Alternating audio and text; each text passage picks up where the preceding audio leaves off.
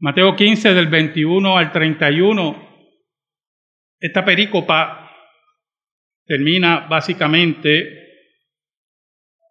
de esta mujer en el versículo 28, pero del 29 al 31 vemos el cumplimiento de la profecía de Isaías que vimos en nuestra lectura, Isaías 35. Y nos lleva a ver cómo el Señor prueba nuestra fe. hay muchas formas de probar nuestra fe que el Señor utiliza. El Señor que nos invita a esperar, espera que Abraham no entendió y todavía cuesta muy caro. Espera que debe estar sembrada en nuestra vida porque nos crea paciencia y fortalece la existencia cristiana. Prueba nuestra fe cuando nos enfrentamos a circunstancias que en última instancia la solución no está tan clara o no está clara. Pero si somos hombres y mujeres que afirmamos que Dios tiene todo bajo control, a menos que eso sea una muletilla litúrgica reformada, esa fe se fortalece en medio de la prueba. Pero es interesante porque la mujer que vamos a ver en esta mañana es una mujer que en cierta medida su derecho a tener fe en relación a la persona de Jesús es cuestionado. Y muchas veces o regularmente no nos gustan que nos cuestionen nuestros derechos. Porque a base de nuestros derechos nosotros tenemos acciones, acciones afirmativas, acciones que nos mueven para realizar diferentes tareas. Pero en el caso de esta mujer, ella pide no por derecho, sino por misericordia, sabiendo y lo que ha oído de Jesús, que pueda ayudarla. Y no hay cosa más tremenda que en medio de una crisis, de un problema profundo, de una situación que no tiene salida, encontremos, escuche, a un amigo o una amiga. Y no me diga que no es así. Alguien que nos asista, alguien que nos ayude, alguien que nos dé luz en medio de los problemas y la existencia humana. Cuando tenemos un problema de enfermedad, un médico inteligente que da con el problema. Cuando tenemos un problema económico, alguien que nos ayude. Cuando tenemos un problema posiblemente con los medios gubernamentales, alguien que nos dé la mano. Exceptuando cuando se va la luz, ahí no hay. Hay que esperar en la gracia de Dios. Oramos, hermano, oramos. Qué bueno tú eres, Señor. Y nosotros tan malos. Perdónanos porque te hemos sido infiel, pero tú permaneces fiel. Buen Dios, que te dignaste en mirarnos y tener misericordia de los tuyos. Escúchanos en esta hora en el nombre de Jesús. El Rey vivo, el que venció la muerte. Escóndenos bajo la sombra de la cruz y que tu nombre sea proclamado que tú lleves fe y arrepentimiento a los corazones, que tú redargullas, que tú fortalezcas y que Señor, solamente tú seas proclamado. Por Cristo Jesús. Amén. Y amén.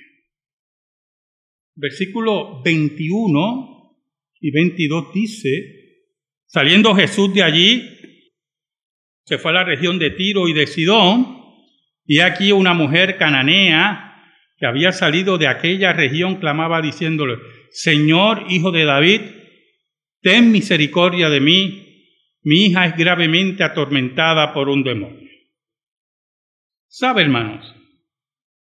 Cuando Jesús se dirige a Tiro y Sidón, son lugares que fueron altamente negativos con Cristo, que rechazaron su mensaje, que Cristo emitió juicio sobre ellos.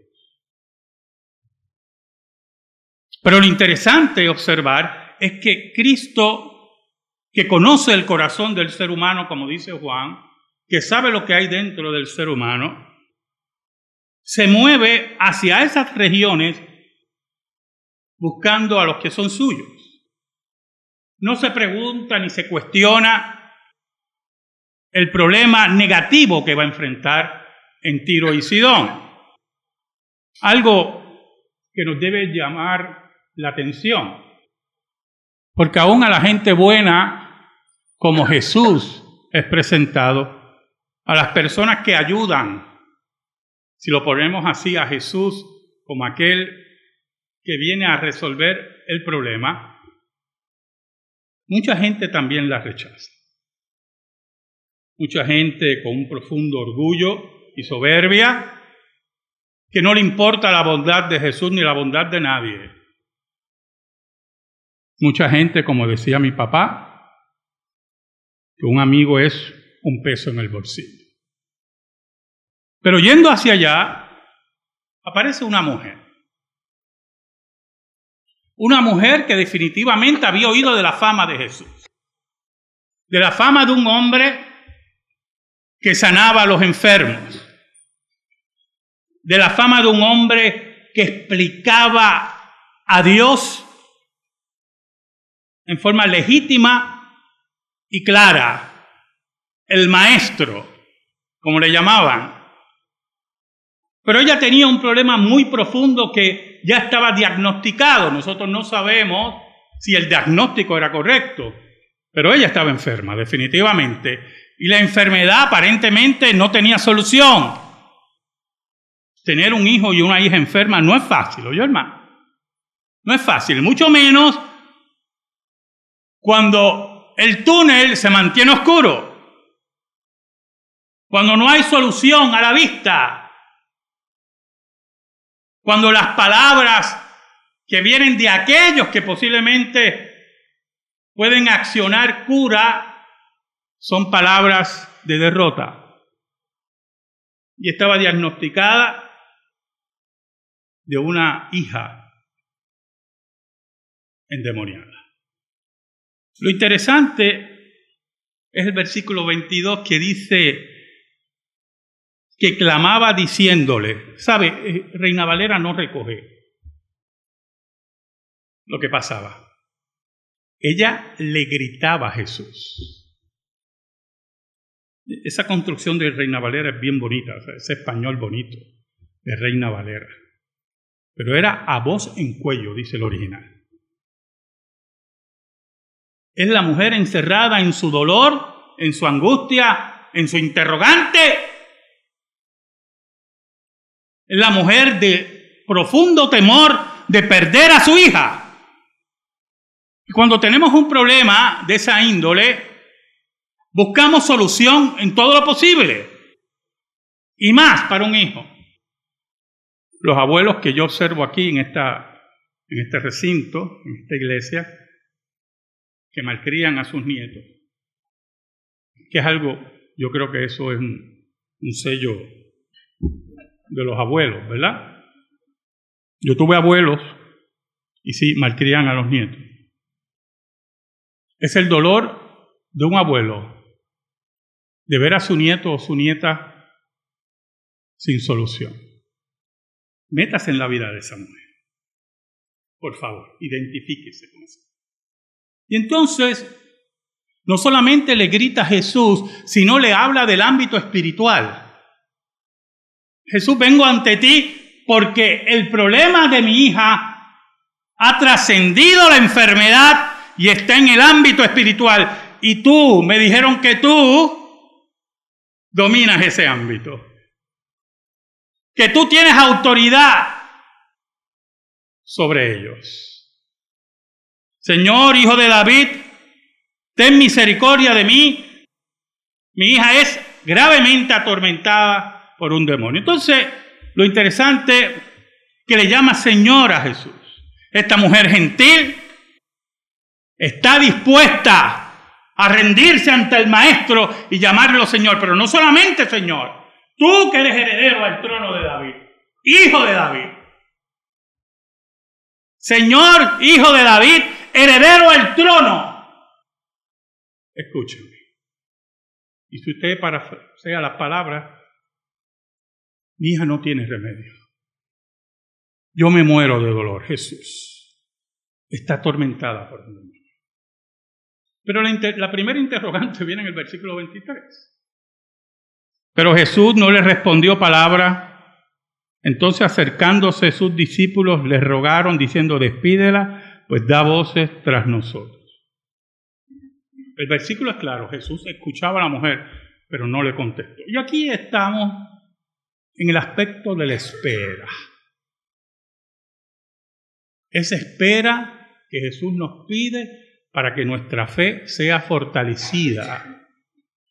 Porque la inmediatez, en muchos aspectos, nos va a encontrar con una fe pequeña, con una fe infantil, con una fe no probada. Pero también es la espera para saber qué tipo de fe tú tienes esa fe robusta pero que sabe esperar. Esa fe que reconoce el tiempo de Dios, pero también esa fe que persevera. Porque el Evangelio de Cristo es aquello que llama al Maestro poner la mano en el arado y no volver hacia atrás. Es la fe que persiste, que no importando la calamidad, el problema, Estoy aquí, Señor. Posiblemente estoy cansado, Señor. Señor, tengo dolor. Tengo tristeza. Tengo interrogantes. Pero estoy aquí.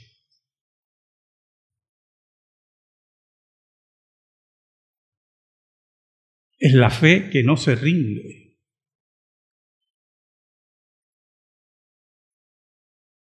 Entonces los discípulos estaban hartos.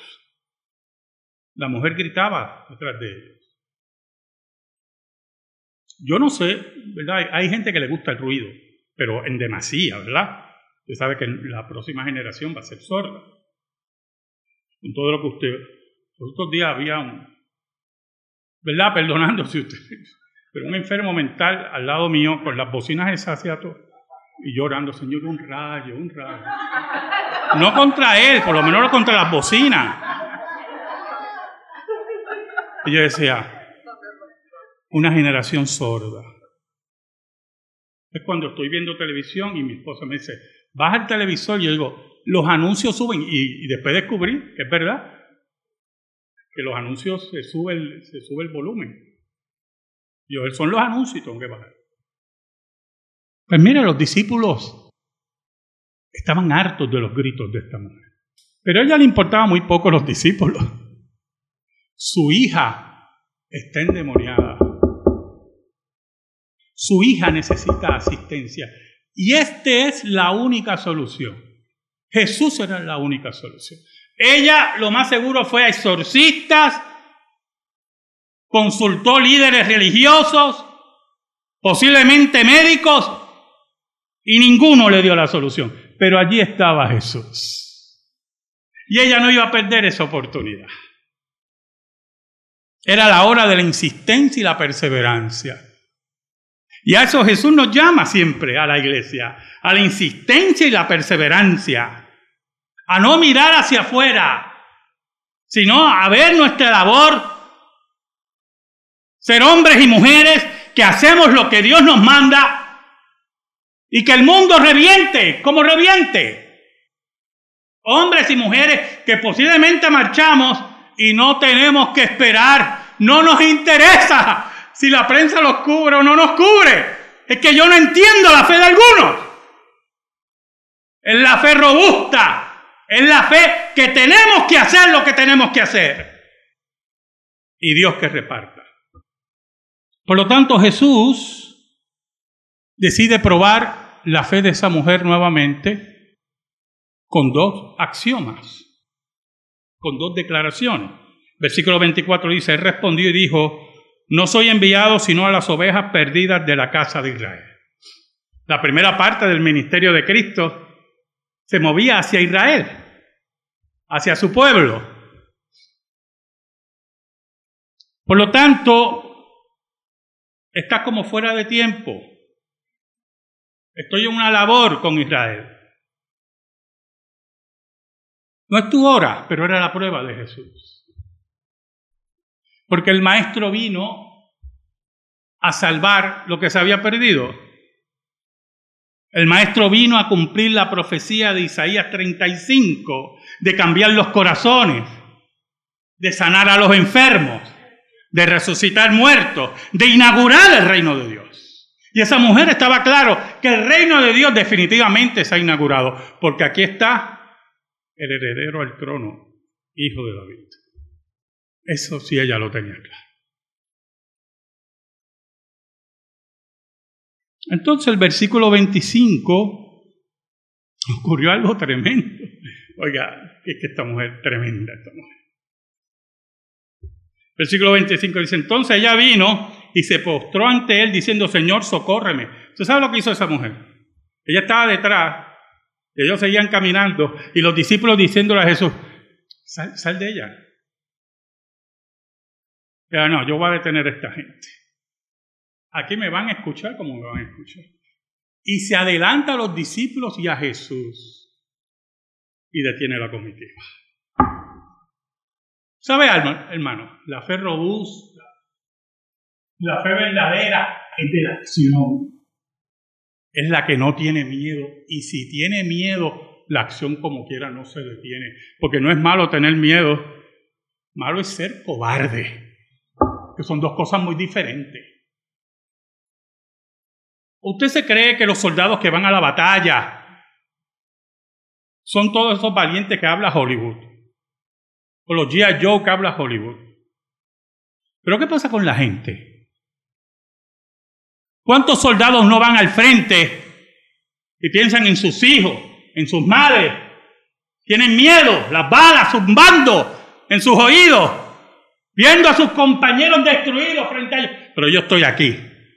Yo soy un soldado.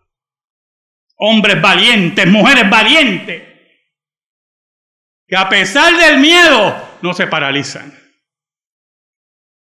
Y posiblemente esa mujer pensó, estoy haciendo el ridículo. No me importa. Mi hija tiene un demonio. Esta es la fe que tenemos que tener nosotros. La fe que se adelanta, la fe fuerte, la fe viril, de la historia que nos habla de hombres y mujeres. El otro día estaba hablando con mi esposa esa gran científica Marie Curie. Marie Curie recibió dos premios Nobel, ¿oyó hermano? Dos premios Nobel. Qué cosa increíble esa mujer. Para tomar un premio Nobel. Y ella cogió dos, así, suavecito, dos premios Nobel. Y murió infectada por la radiación. Mujer valiente. Una mujer que piensa en adelanto de la humanidad. Ese don que Dios pone en los seres humanos. Ese llamado cultural y posiblemente, hermano, posiblemente no. Ella advirtió en su cuerpo las cosas que estaban ocurriendo, la debilidad, los vómitos, por ahí, fiel. Hombres y mujeres necesitamos así, dice Jesús. ¿Sabe? Entonces ella vino y se postró ante él diciendo, Señor, socórreme. Señor, estoy aquí. Postraba ante él. Oye, hermano, no enfrentando a Jesús, mirándole a los ojos. No, es que aquí la soberbia y el orgullo no tiene espacio. Está ante el maestro. Está ante el heredero al trono de David. Está ante el Señor de la vida y la muerte. Y postrándose triste, con dolor profundo, pero con fe firme. Señor, socorre. El versículo 26 dice, entonces él dijo, no está bien tomar el pan de los hijos y echarlo a los perrillos. Es interesante la traducción de Reina Valera. Un término muy bueno, perrillo. Porque la palabra que utiliza Jesús ahí en griego no es perros. Está hablando de mascota. De una mascota, por cierto, bien cuidada por sus amos. Y Jesús le está diciendo en pocas palabras, no es bueno, escuche, que los padres tomen la comida de los hijos y se la den a las mascotas, aunque sean bien cuidadas, aunque usted diga que es parte de la familia, como yo digo de mi gata. Sí, las discusiones que tengo con mi esposa, que una vez yo le tiro comida, dice, no le tire comida, y yo, es que ella es parte de la familia, le digo. No es broma, pregúntele. Ponen este platito, pero sin gato. Come lo que sea. Jesús le dice, no, no es bueno. Se supone que las mascotas, aunque sean bien cuidadas, tienen su comida. Y los hijos y los dueños tienen su comida. Y no es común hacer esto. Entonces, para cualquiera, wow, palabras duras de Jesús. Recuerde, Jesús está probando su fe. Sabe, hermanos, la Biblia dice que nosotros somos hijos de Dios por adopción, porque éramos totalmente rebeldes, enemigos de Dios. Nuestra naturaleza era caída y éramos contrarios a su ley, lo que habló el anciano ahorita, unas palabras tremendas. Ahí me zapata. Que vivimos según su carácter toda la semana. Qué tremenda esa palabra. Según su ley. Pero somos adoptados porque no merecíamos nada de eso. ¿Sabe algo? No merecíamos ser ni perrillo, ni nada. Y Dios en su gracia, por los méritos de Cristo, no nos hace perrillos, nos hace adoptados, coherederos con Cristo. Así es la misericordia de Dios por los. Y cuando Jesús le dice eso, la mujer demostró que no solamente tenía una fe profunda, fuerte y, por cierto, valiente. Porque también tenía ingenio. Y no me diga usted que cuando usted tiene problemas difíciles, alguna vez el ingenio se le despierta. Aún a los menos inteligentes, el ingenio, cuando viene la crisis, se le despierta. Y allí, en medio de la crisis, observada por, usted vea la escena, postrada, parando la comitiva del maestro, el heredero al trono de David, observada por los discípulos, molestos posiblemente los discípulos, pero ¿qué ha hecho esta mujer? Después que el maestro le dijo lo que le dijo. Allí esa mujer, Jesús le dice esas palabras y su ingenio que viene del cielo se despierta. Nosotros para el reino tenemos que ser hombres y mujeres con mucho ingenio, con mucha sabiduría. Dios nos ha entregado el tesoro del Evangelio y llevarlo al mundo. Llevarlo a través de la radio, del seminario, escuelas dominicales. Llevarlo a la televisión, las iglesias subterráneas, en los países donde está siendo perseguida, allí llevando el Evangelio. Ingenio tremendo como hacen, ¿verdad? Algunos que van a predicar no pueden entrar a Corea del Norte y mandan globos con Biblias, con textos bíblicos, y entran al territorio de Corea del Norte. Hombres y mujeres entregados por Jesús. Ahí estaba esa mujer y ella dijo, sí Señor. Mira qué interesante. No se siente ofendida. No es como nuestra generación hoy, que le llamamos qué? Generación de cristal, que todos se ofenden. ¿Eh? ¿Por qué me dijo eso? ¿Por qué me dijo lo otro? Los otros días un, un hermano muy querido, muy querido, me estaba hablando de algo y me dice, no, porque mira, una situación. Y hay hermanos, parece que él oye estaciones de radio de esa que dicen y, y, hermanos llamando adoloridos porque el pastor le dijo, y yo, ay, qué triste. Le dije yo, ¿estás dolorido de qué? Puerto Rico hay miles de iglesias que buscan otra iglesia. Le dijeron la verdad, porque lo que estábamos hablando le dije, bueno, le dijo la verdad. No, hermano. Allí estaba esta mujer. Ya había oído al maestro. Ya Cristo le había puesto las pruebas y ella firme. Y cuando esa última prueba, esa mujer le dice, sí, Señor, lo que tú digas. Pero aún los perrillos comen de las migajas que caen de la mesa de sus amos. ¿Sabe algo, Señor? Yo solamente te pido migajas. Si tú consideras que sanar a mi hija es un plato grande o pequeño, considera una migaja y salma la mía. Piense, hermano, yo quiero que usted piense. Yo necesito que usted se identifique siempre en el sermón, yo como yo lo hago. Si usted está detrás de Jesús y grita así y se le pone de frente y Jesús le dice todo lo que le dijo, ¿qué usted hubiera hecho? Eso es lo que usted debe pensar. Esta mujer solamente sabía que Jesús era lo que decía que era y que su hija estaba enferma. Y cuando esa mujer le dice eso a Jesús, el versículo 28 dice, entonces respondiendo Jesús dijo, ¿sabe por qué escogí Mateo?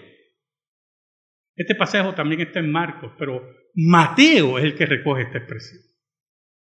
Entonces respondiendo Jesús dijo, oh mujer, grande es tu fe. Jesús se queda sorprendido de su fe. Grande es tu fe que no se rinde. Grande es tu fe que te mueve. Grande es tu fe. Hágase contigo como quieres. Y su hija fue sanada desde aquella hora. Allí, hermanos, en esa hora tremenda, en ese momento de crisis, en ese momento que no es para cobardes, allí esa mujer demostró lo que es la fe fuerte, viril, sin miedo. Allí, como vemos después el versículo hasta el 31, Jesús siguió cumpliendo la profecía de Isaías. Allí, hermanos, frente a Jesús debemos estar todos. Debemos ser hombres y mujeres humillados ante el Maestro. Y decirle, Dame lo que sea, Señor. Dame lo que sea, aunque sean migajas. Pero yo sé que lo que tú me des será para vida eterna. Amén. Gracias te damos, Señor. Te pedimos, Señor, en el nombre de Jesús, que esta palabra sea depositada en nuestra vida y en nuestro corazón. Por Cristo Jesús oramos. Amén. Estamos en silencio, hermanos, y en meditación.